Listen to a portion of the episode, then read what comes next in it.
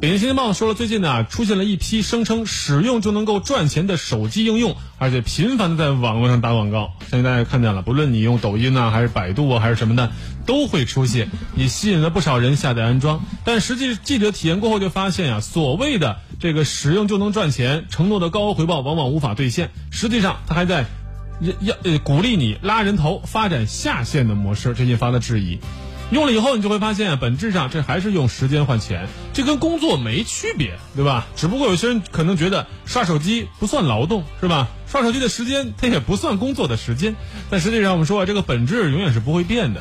类似这样打着赚钱噱头的 APP 几乎随处可见，不论是这个游戏的，还是这个运动的，还是这个手机输入法的，还是影音播放的、小说阅览的，因为这个时间自由啊，再加上广告宣传简单轻松，确实骗了不少人。但实际上，真正体验之后，你就会发现，这根本就没有馅儿饼，只是一个个的陷阱，耗时耗力却几无收获。这还就算了，关键是它这个随意注册啊，存在着泄露个人信息的风险。因为你注册这种 APP，它往往都要你详细的信息，姓名是吧？手机号、身份证号，甚至于住址。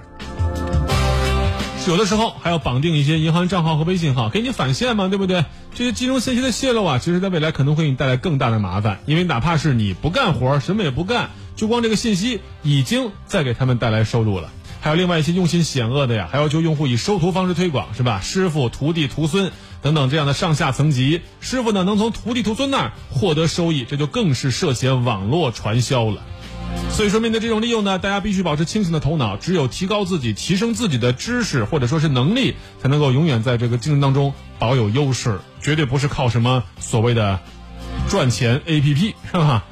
另另外，对于类似这样的不规范广告和行为，也应当加大处罚力度予以净化。否则的话呢，它毒害的不光是这些受骗上当的人，同样也会另外一些青少年会觉得这天底下还真的有这么好的事儿，是吧？好逸恶劳的态度一旦养成了，再想改。